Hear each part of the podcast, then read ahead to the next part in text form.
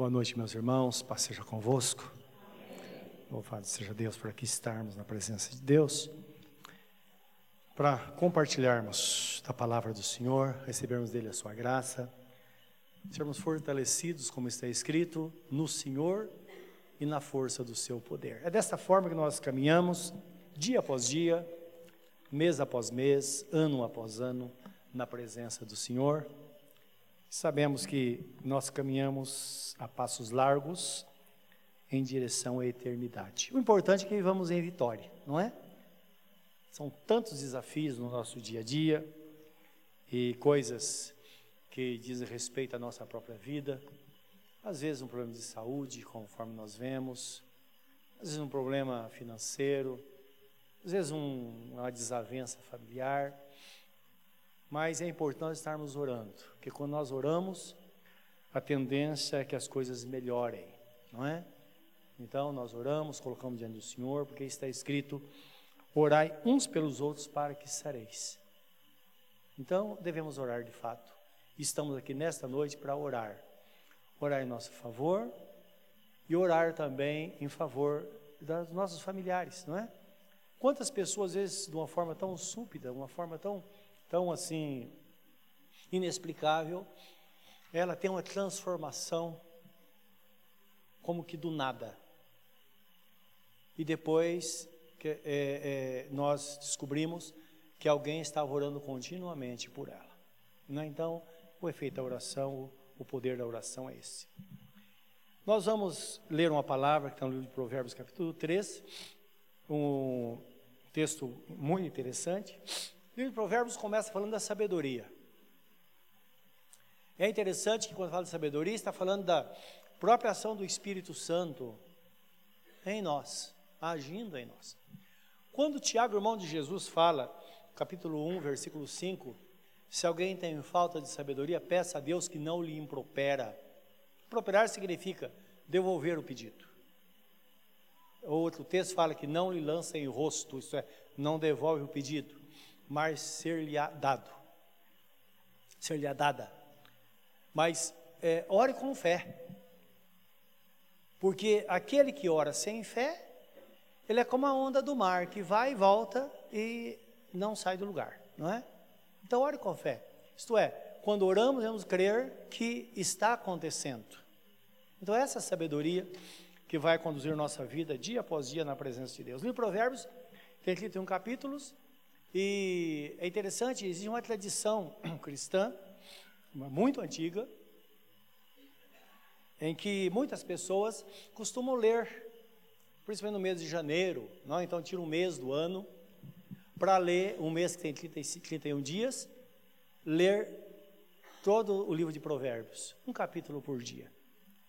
Então é uma opção, né? e é uma boa ideia, porque é o livro da sabedoria nós sabemos que o livro de Provérbios trata de questões éticas e morais, isto é, do comportamento daquele que serve ao Senhor, que ele é totalmente diferenciado do comportamento, comportamento daquele que não, que não serve ao Senhor. Não é? Então é muito importante isso. E esse texto fala é, sobre a exortação da sabedoria, que é a obediência a Deus, ou na obediência a Deus. Antes da leitura, Vamos falar com Ele, vamos orar e pedir que Ele nos dê graça e sabedoria nesta noite, para nós ouvirmos a palavra e também fazermos a explanação dela, que nós sabemos que nisso é que as coisas acontecem no nosso coração. Querido Deus, que estamos na Tua presença nesta noite, nosso coração voltado para Ti, e é claro, viemos aqui para Te louvar, bem dizer o Teu nome, proclamar a Tua grandeza, e também ouvir a tua voz. E coincidentemente, quando abrimos a palavra, o Senhor começa então a falar conosco e podemos ouvir, ouvir-te falando. Bem dizia o Senhor: quem tem ouvidos para ouvir, que ouça.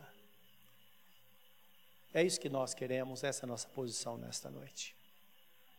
Dá-nos a graça, a unção, e a sabedoria do alto, que vem trazer discernimento aos nossos corações, levando-nos à verdade. levando-nos ao conhecimento da tua palavra, porque é por meio dela que nós conhecemos o Senhor. Meu Deus Todo-Poderoso, que saímos daqui abençoados. Não pedimos, ó Deus, em vão, como aquele que está lutando e batendo no ar, mas nós oramos, Senhor, na certeza de que estás nos ouvindo, porque a nossa oração é feita no nome santo e bendito de nosso Senhor e Salvador Jesus Cristo, e é por meio dele que recebemos um dia a redenção, é por meio dele também que somos sustentados é por meio dele que as nossas orações são ouvidas. Que assim seja nesta noite, Pai. Em nome do Senhor Jesus. Amém. Diz assim o texto. Vamos ler do 1 ao 12 do capítulo 3. Filho meu, não te esqueças dos meus ensinos. E o teu coração guarde os meus mandamentos porque eles aumentarão os teus dias e te acrescentarão anos de vida e paz. Não te desamparem a benignidade e a fidelidade. Ata, atas ao pescoço, escreve-as na tábua do teu coração e acharás graça e boa compreensão diante de Deus e dos homens. Confia no Senhor de todo o teu coração e não te estribes ou não te apoies no teu próprio entendimento. Reconhece-o em todos os teus caminhos e ele endireitará as tuas veredas. Não sejas sábio aos teus próprios olhos. Teme ao Senhor e aparta-te do mal. Será isso saúde para o teu corpo e refrigério para os teus ossos. Honra o Senhor com os teus bens e com a primícia, com as primícias de toda a tua renda, e se encherão fartamente os teus celeiros e transbordarão de vinho os teus lagares. Filho meu, não rejeites a disciplina do Senhor, nem te enfades da sua repreensão, porque o Senhor repreende a quem ama, assim como o pai ao filho, a quem quer bem. Amém. Filho meu, guarda os meus mandamentos no teu coração, ou no seu coração, diz o texto que nós estamos examinando nesta noite. Nós sabemos que a pessoa bem-aventurada de fato é aquela pessoa que, que decide servir ao Senhor. Então a palavra fala que ela terá uma vida longa, diz logo no versículo 2. Então diz, eles prolongarão a sua vida por muitos anos e lhe darão prosperidade e paz. Essa palavra nos faz lembrar do Salmo 91, no versículo 14 ao 16, aquela profecia bíblica, que é a profecia que fala da pessoa de Jesus e fala também de todos os seus irmãos. Isso é todos os crentes. Lembrando que está escrito que aprove a Deus colocar Jesus como primogênito entre muitos irmãos, o irmão mais velho. Então a promessa estende a todos aqueles que temem ao Senhor. O texto diz assim: é Deus falando, porque tão encarecidamente ele me amou, eu também o livrarei. Poluei num alto retiro, o colocarei num lugar alto, lugar seguro prolongarei os seus dias e lhe mostrarei a minha salvação. Então, uma promessa que Deus fez à pessoa de Jesus e a todos aqueles que nele confiam. De fato, feliz, bem-aventurado ou bendito é a pessoa, bendita a pessoa, que de fato confia no Senhor. O profeta Jeremias, ele, Deus fala através, através, dele, através dele, dizendo: que bendito é o homem que confia no Senhor e cuja esperança é o Senhor. Ele faz o seu braço forte, o Senhor. Sua esperança não está no ser humano, não está nas coisas terrenas.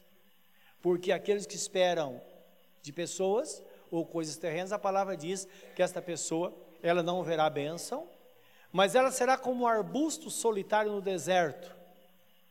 Então, imagina uma árvore no deserto, arbusto, isto é, não teve um bom desenvolvimento, árvore pequena, que as folhas caíram, ela está sozinha lá.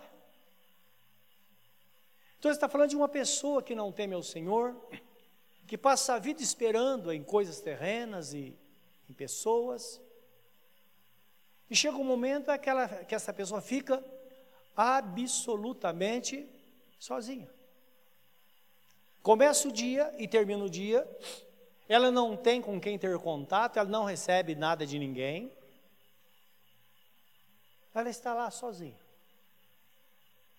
São pessoas durante a vida, elas vão perdendo, perdendo, perdendo e perdendo.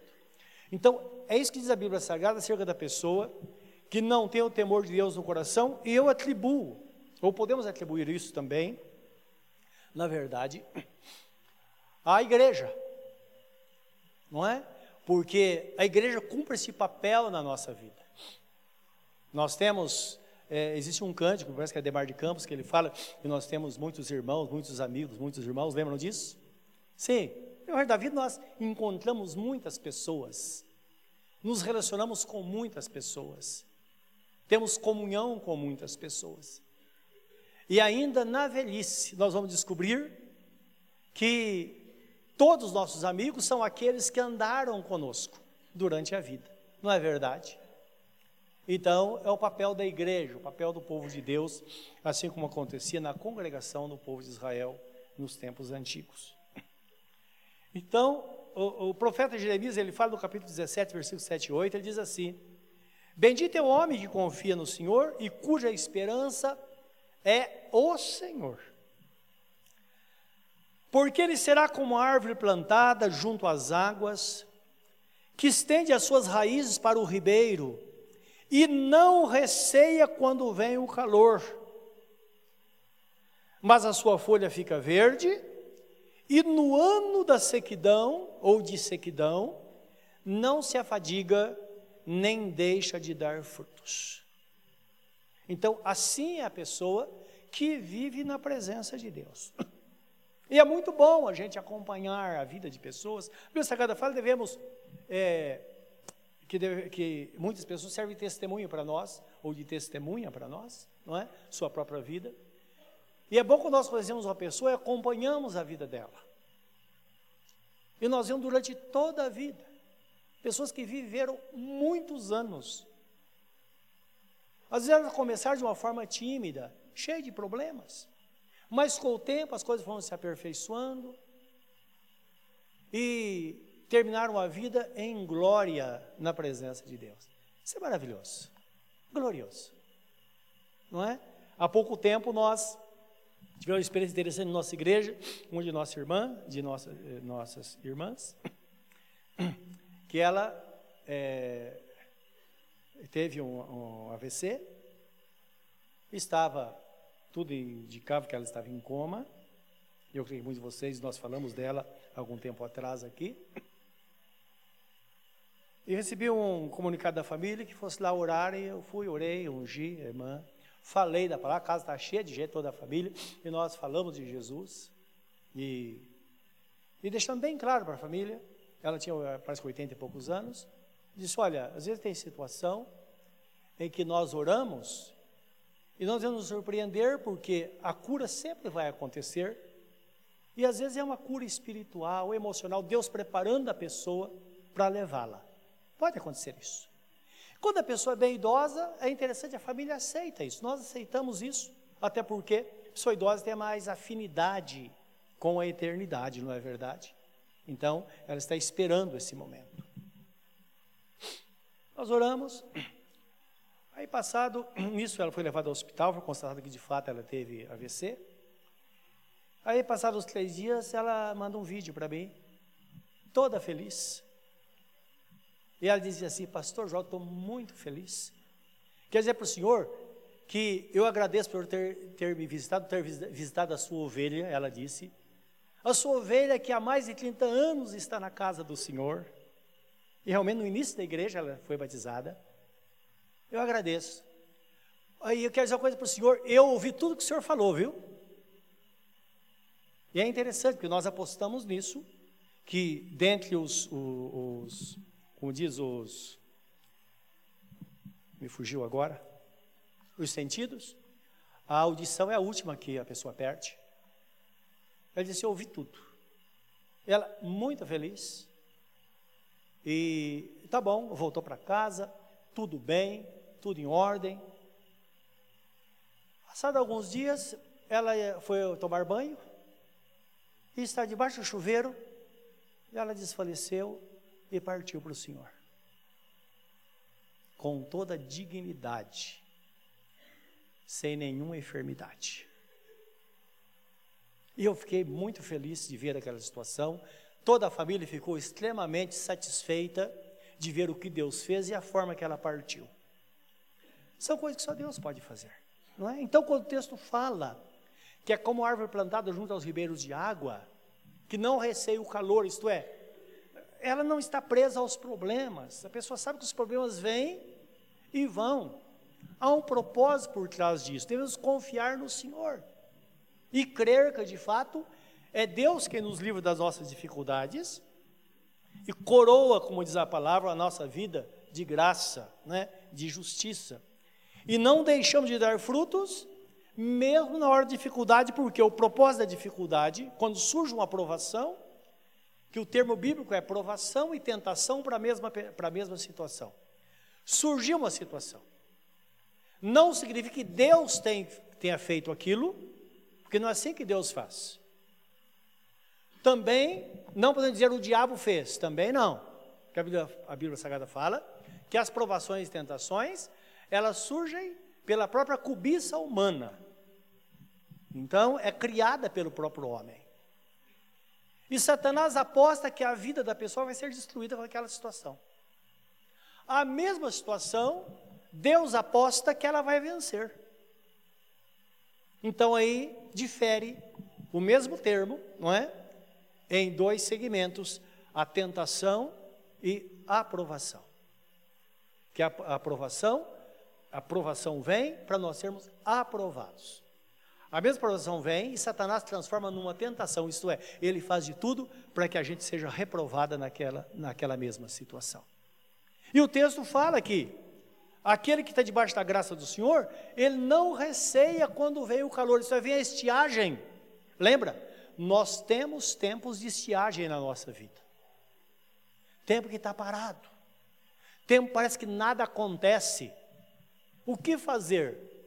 Esperar no Senhor e confiar que Ele vai se levantar de fato para julgar a nossa causa e para nos conduzir à vitória. Então, esse é o perfil daquele que serve ao Senhor. E o texto fala sobre guardar os mandamentos do Senhor. Ora, guardar os mandamentos é obedecer a Sua palavra, é saber o que temos que fazer e fazer. A Bíblia Sagrada fala que aquele que sabe o que deve ser feito e não faz, comete pecado. Porque de fato é quando nós sabemos o que fazer e nós fazemos. E nós bem sabemos a palavra de Deus, aqueles que querem segui-lo. Se uma pessoa quer servir ao Senhor, primeira coisa, ela deve entregar-se ao Senhor de todo o coração, toda a alma, todo o entendimento, com a disposição de fato de servir a Deus. É aí que Deus vem para alcançar. Não importa onde a pessoa esteja, ela pode estar no fundo do poço, que é um termo recorrente da própria eh, vida cristã. Depende de falar, ah, eu estava no fundo do poço. Pessoa falou, eu estava no fundo do poço. Sim, está falando de uma situação extrema em que o ser humano pode chegar. Eu vi um testemunho um dia desse, fabuloso, de um dos nossos irmãos, aqui da nossa igreja. Ele me disse que, quando bem jovem, ele é, era usuário de crack e até viveu algum tempo na Cracolândia, essas coisas assim.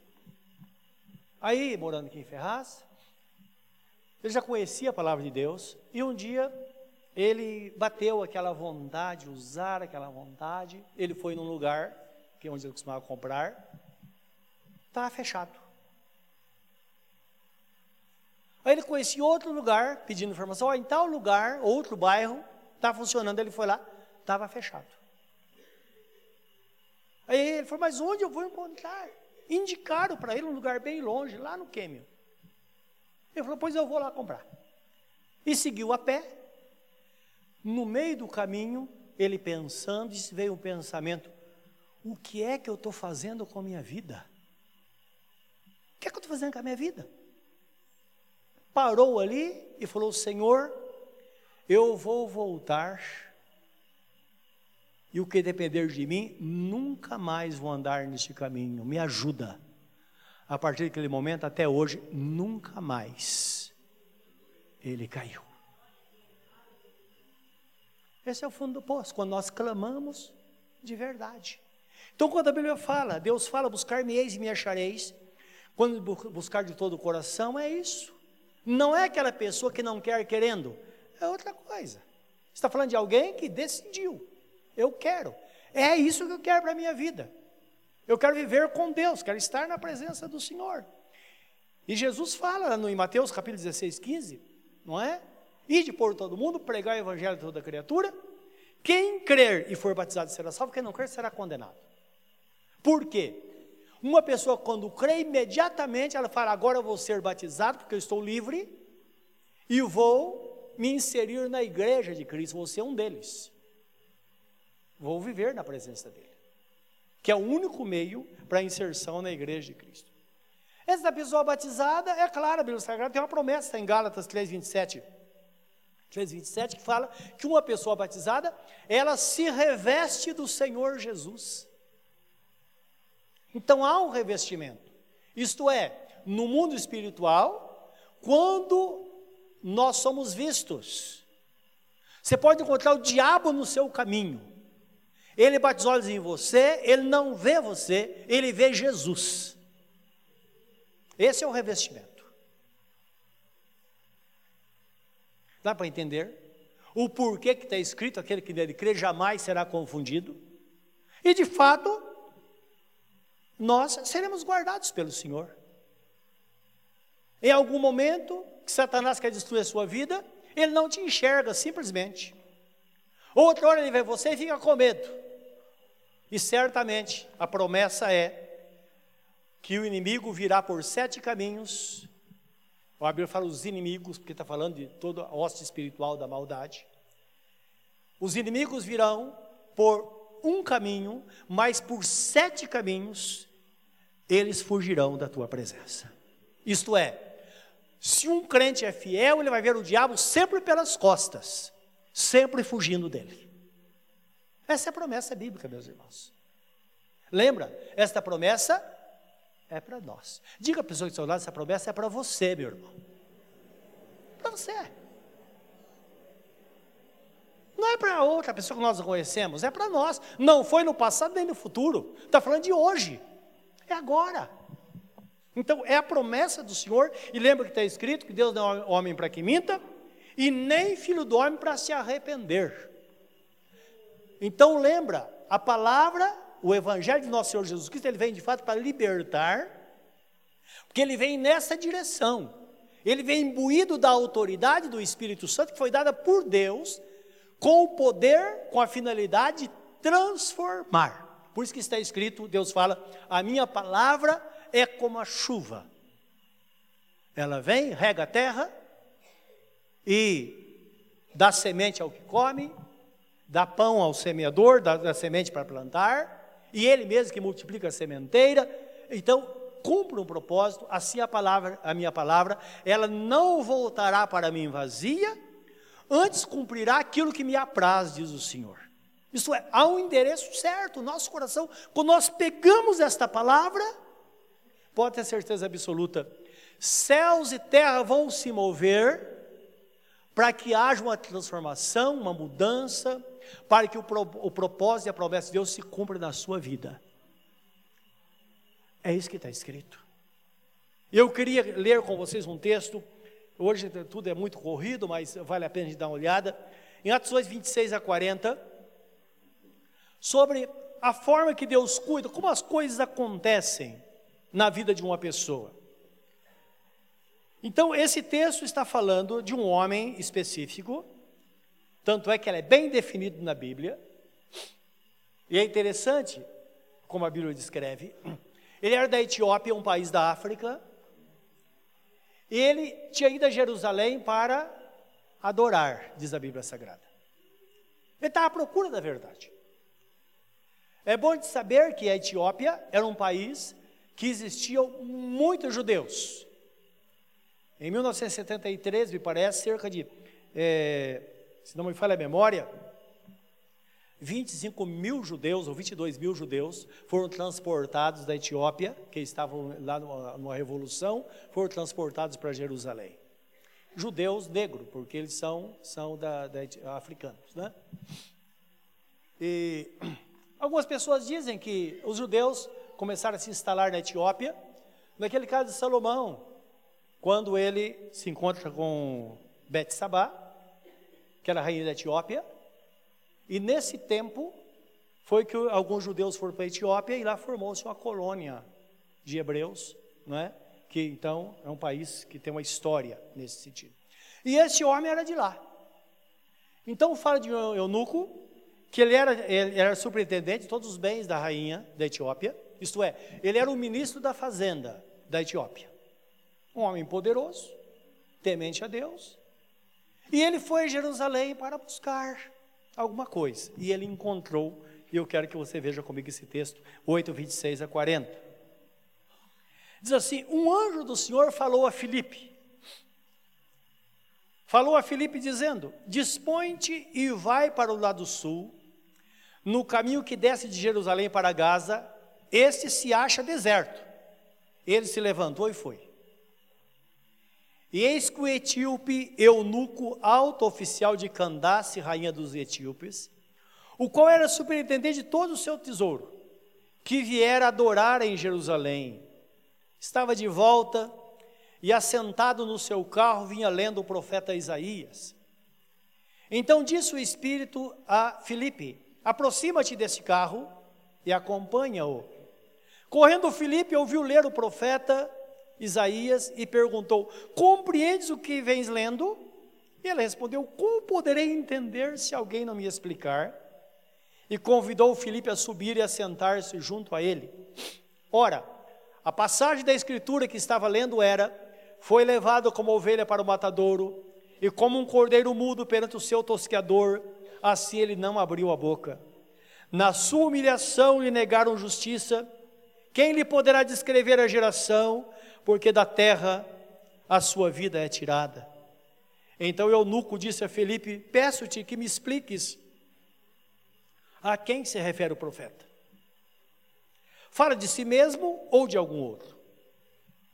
Então Felipe explicou, e começando por esta passagem da Escritura, anunciou-lhes a Jesus. Seguindo eles, caminha fora, chegando a certo lugar onde havia água, Disse o eunuco: Eis aqui água, que impede que eu seja batizado? Filipe respondeu: É lícito se crês de todo o coração. Respondendo ele, disse: Creio que Jesus Cristo é o Filho de Deus. Então mandou parar o carro, ambos desceram a água e Filipe batizou o eunuco. Quando saíram da água, o Espírito do Senhor arrebatou a Filipe, não vendo mais o eunuco, e este foi seguindo o seu caminho cheio de júbilo. Mas Filipe veio achar-se em Azoto e, passando além, evangelizava todas as cidades até chegar em Cesareia. Amém. Então nós vemos o que Deus pode fazer.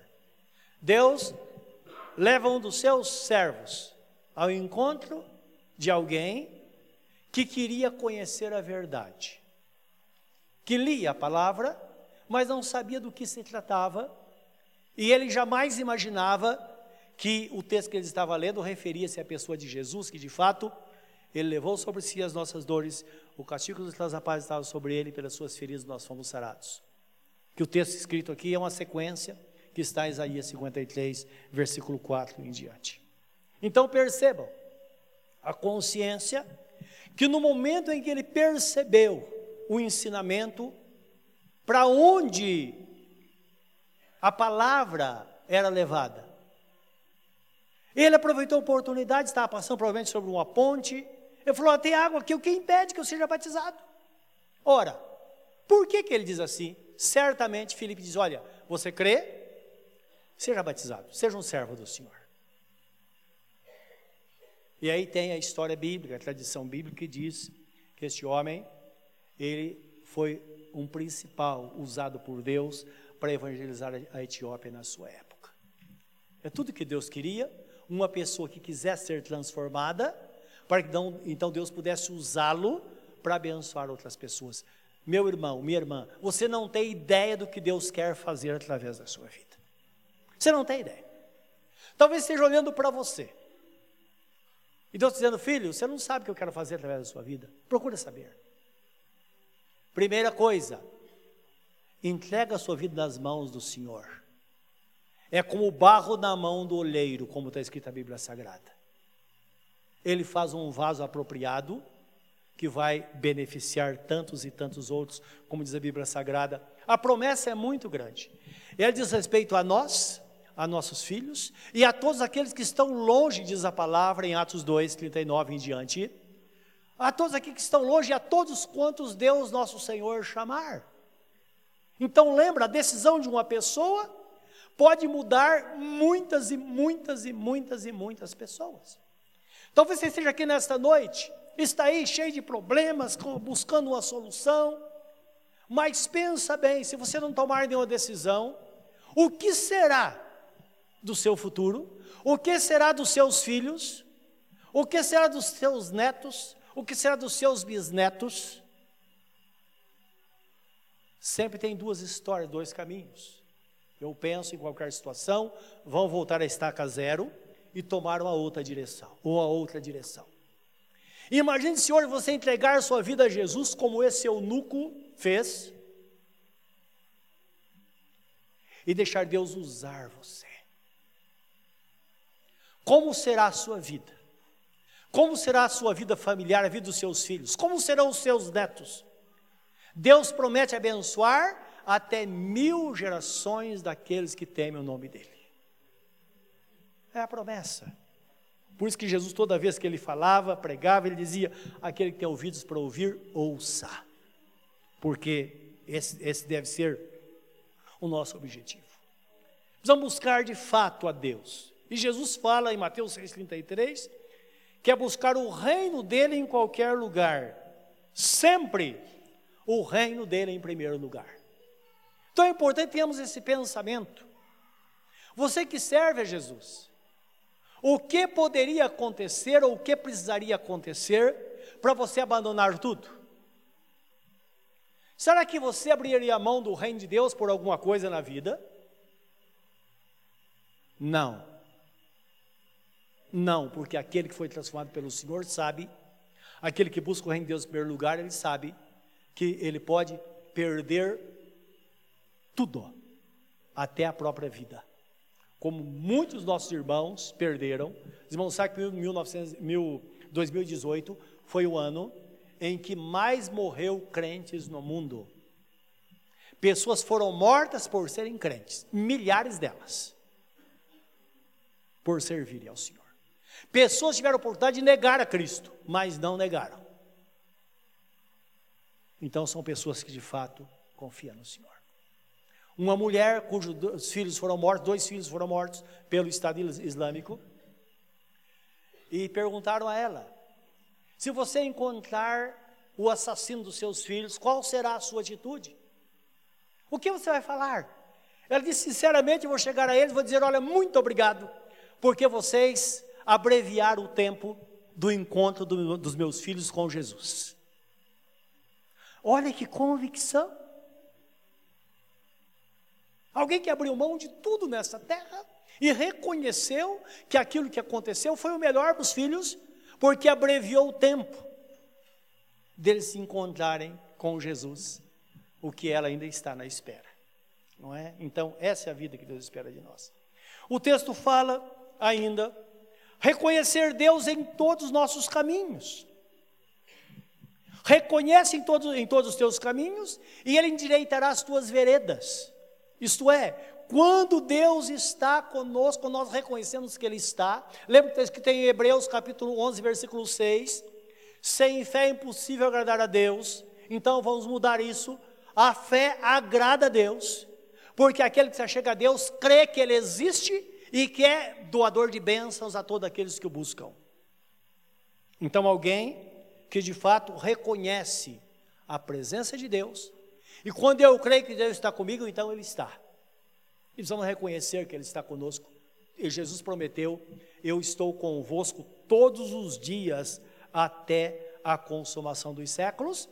Ele é o Emanuel, que foi prometido por Deus em Isaías 7,14, que significa Deus conosco. Jesus conosco é a presença do próprio Pai conosco.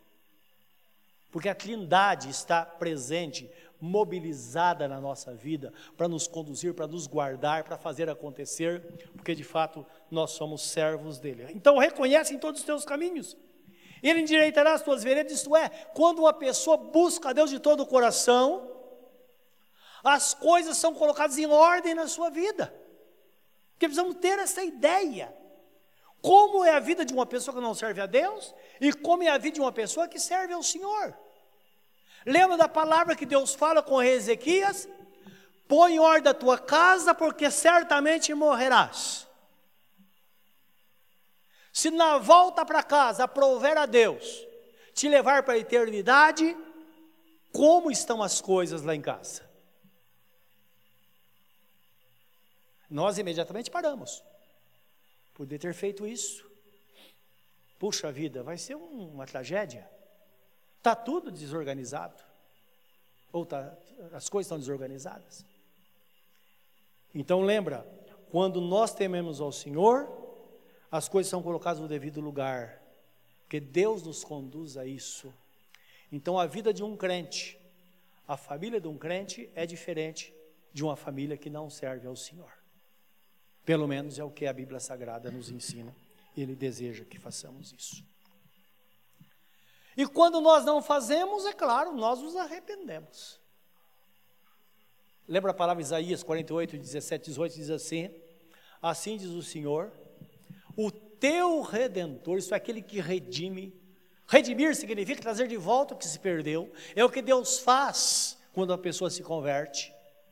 Uma pessoa crente é mais abençoada do que uma pessoa que não era crente. Olha para a sua vida sem Jesus e olha para você com Jesus agora.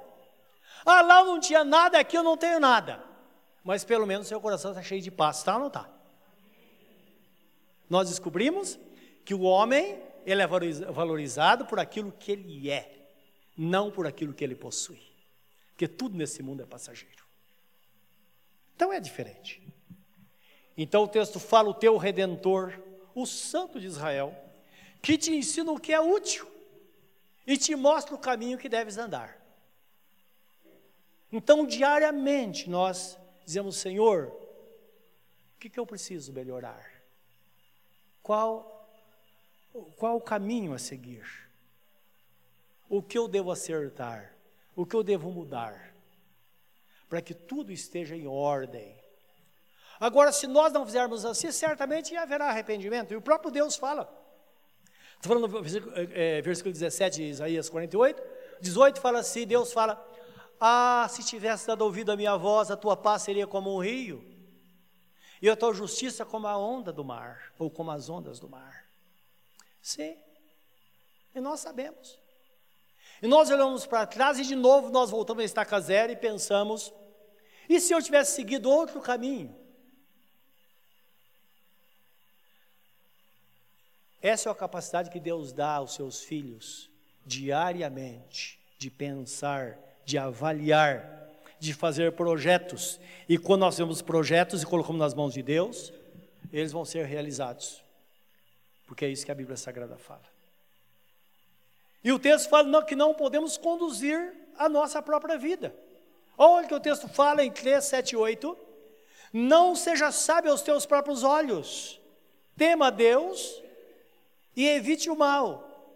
Isso lhe dará saúde ao corpo e vigor aos seus ossos.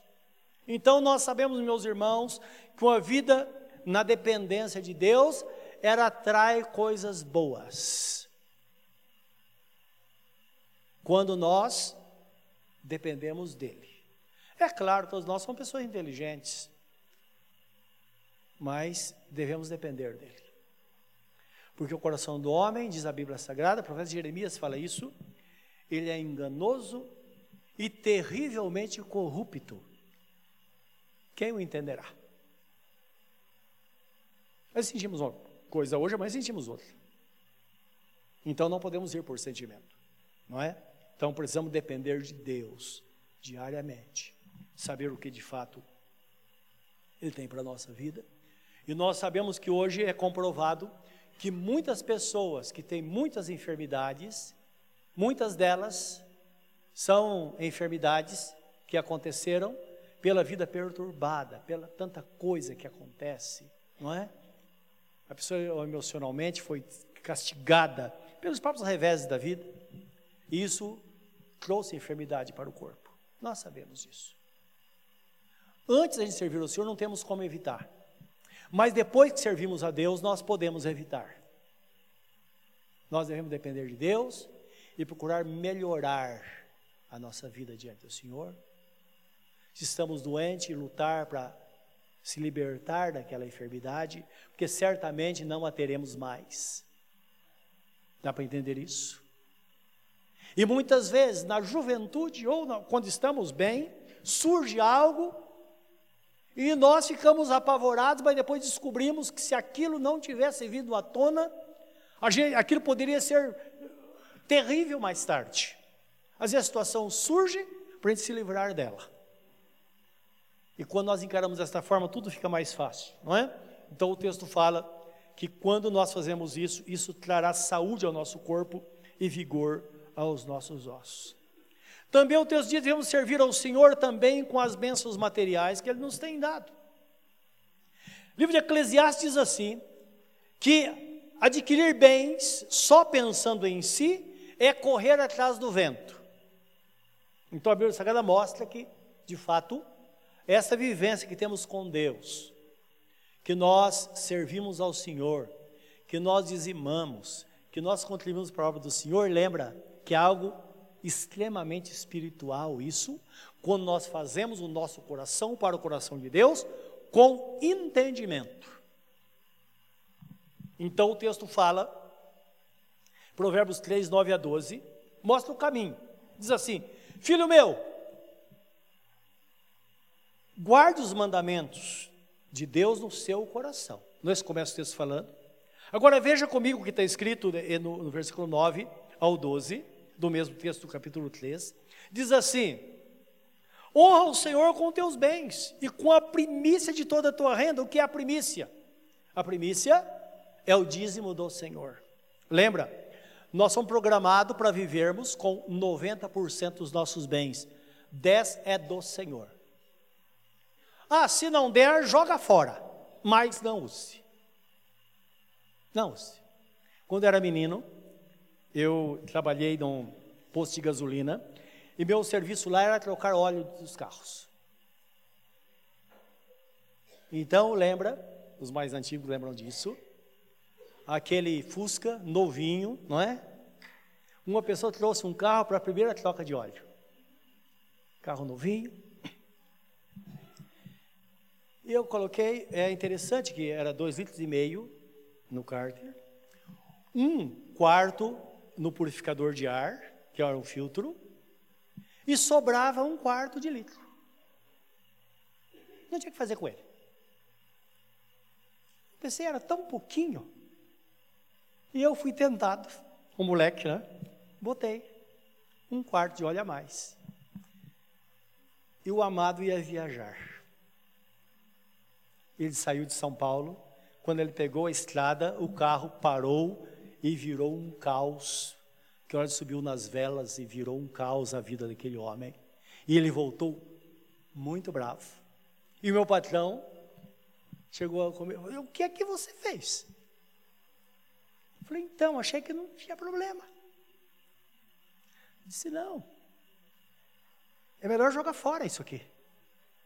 Fazer alguma coisa com ele. Dá para entender? Ele era programado para aquela quantia. É o que diz o texto, nós somos programados para viver com 90% daquilo que Deus nos dá. 10 é do Senhor. Primícia. Primícia é o primeiro.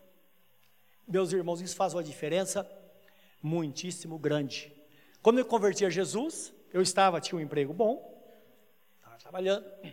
Meu pastor, um homem que ele se importava muito com a gente, me parou, me parou no corredor da igreja perguntar como você está, como está a sua família, como, e fez uma série de perguntas, não é? Como está seu emprego? Falou, o emprego está mais ou menos, não é? Como está mais ou menos, irmão? Falei, pois é, eu até que não ganho mal, mas não sobra nada. Falou, você dizima? Eu disse, não, pastor, porque não sobra. Falou, escuta mais, quem falou para você que tem que sobrar? Quem disse para você que Deus aceita sobra? Primícia não é sobra. Ele era da roça, eu também. Ele diz: lembra que na roça sobra de tudo que a gente dava para os animais? Sobra, sobra. Eu entendi aquilo. Fez uma grande diferença na minha vida. E isso foi até a, o motivo de um grande milagre que Deus fez na minha vida, porque me levou a fazer um voto com Deus, em agilizar a situação, para antes de terminar o mês, eu consagrar o dízimo do Senhor. E é o que o texto fala. Honra ao Senhor, não é? Então, continuando o texto de 3,9, não é? Honra o Senhor com os teus bens e a primícia de toda a tua renda, e se encherão fartamente os teus celeiros, e transbordarão de vinho os teus lagares. Então, está falando de mantimento, e é interessante que o vinho no Velho Testamento simbolizava, e simboliza na Bíblia, a alegria. É você ter o suprimento com alegria. E aí no versículo 11, é claro, imediatamente nós dizemos, puxa vida, mas como vou fazer isso? Versículo 11 fala, filho, não rejeites. Filho meu, não rejeites a disciplina do Senhor, nem te enfades da sua repreensão, porque o Senhor repreende a quem ama, assim como o Pai ao Filho a quem quer bem.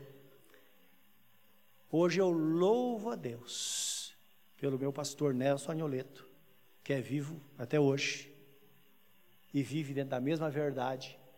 Tanto é que eu nunca me esqueci daquele dia, daquele lugar, tudo o que estava acontecendo quando ele chegou com uma palavra firme, disse: Filho, é assim. E eu disse: Amém. Isso mudou o curso da minha vida. E eu atribuo isso a tudo que acontece hoje. Eu atribuo aquela decisão do momento, porque a nossa vida ela é permeada de decisões. Filho meu, guarde os mandamentos do Senhor no seu coração.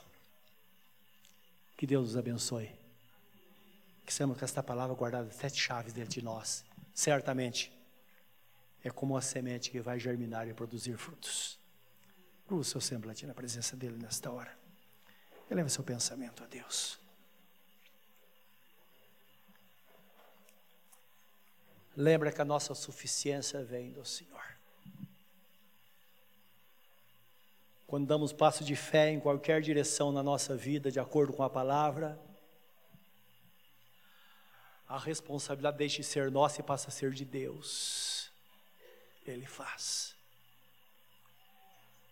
Como Jesus disse a Pedro, Pedro falou: Senhor, eu queria andar sobre as águas. Ele disse: Vem, Pedro. E Pedro, o único homem na história da humanidade que andou sobre as águas. É decisão de fé. Qual área da sua vida hoje você precisa tomar uma decisão? Tome-a e Deus será contigo. Deus será com você. Tome a decisão de fé porque Deus vai fazer. Ele é fiel. Querido Deus, aqui estamos nesta noite. Totalmente entregues a Ti submissos à tua palavra e à tua vontade. E sabemos que as soluções que nós procuramos em todas as áreas da vida, elas estão no Senhor. Em Jesus estão contidos todos os tesouros da ciência e do conhecimento. Aprove ao Pai direcionar a Jesus todas as coisas dos céus e na terra. Tudo está nele. Senhor, Em Cristo está a nossa suficiência. Como aquele eunuco, naquele dia se rendeu totalmente ao Senhor, a tua palavra. Assim nós fazemos nesta noite. Se você nesta noite está aqui e quer entregar sua vida a Jesus, onde você está, entregue-a. Coloque sua mão no seu coração e diga: Senhor, eu quero, entra na minha vida, faz de mim uma nova criatura. Estabelece o teu plano na minha vida e Deus fará isso na sua vida. E prossiga em obediência, seja batizado, entra no caminho e seja um servo do Senhor. Ele endireitará as tuas veredas. Senhor Deus Todo-Poderoso. Que essa graça inunde cada coração aqui presente nesta noite. Que a tua palavra qual espada que penetra no mais profundo do nosso entendimento e traz libertação. Que nessa noite ela traga solução para cada um dos que estão aqui, Senhor, e para cada família representada porque nós temos o poder e a capacidade de abençoar os nossos familiares. Porque está escrito que o homem crente santifica a mulher, e a mulher crente santifica o marido, e os pais santificam os filhos, e os filhos abençoam os pais. Que assim seja nesta noite, que a tua graça inunde os nossos corações, em nome do Senhor Jesus. Amém.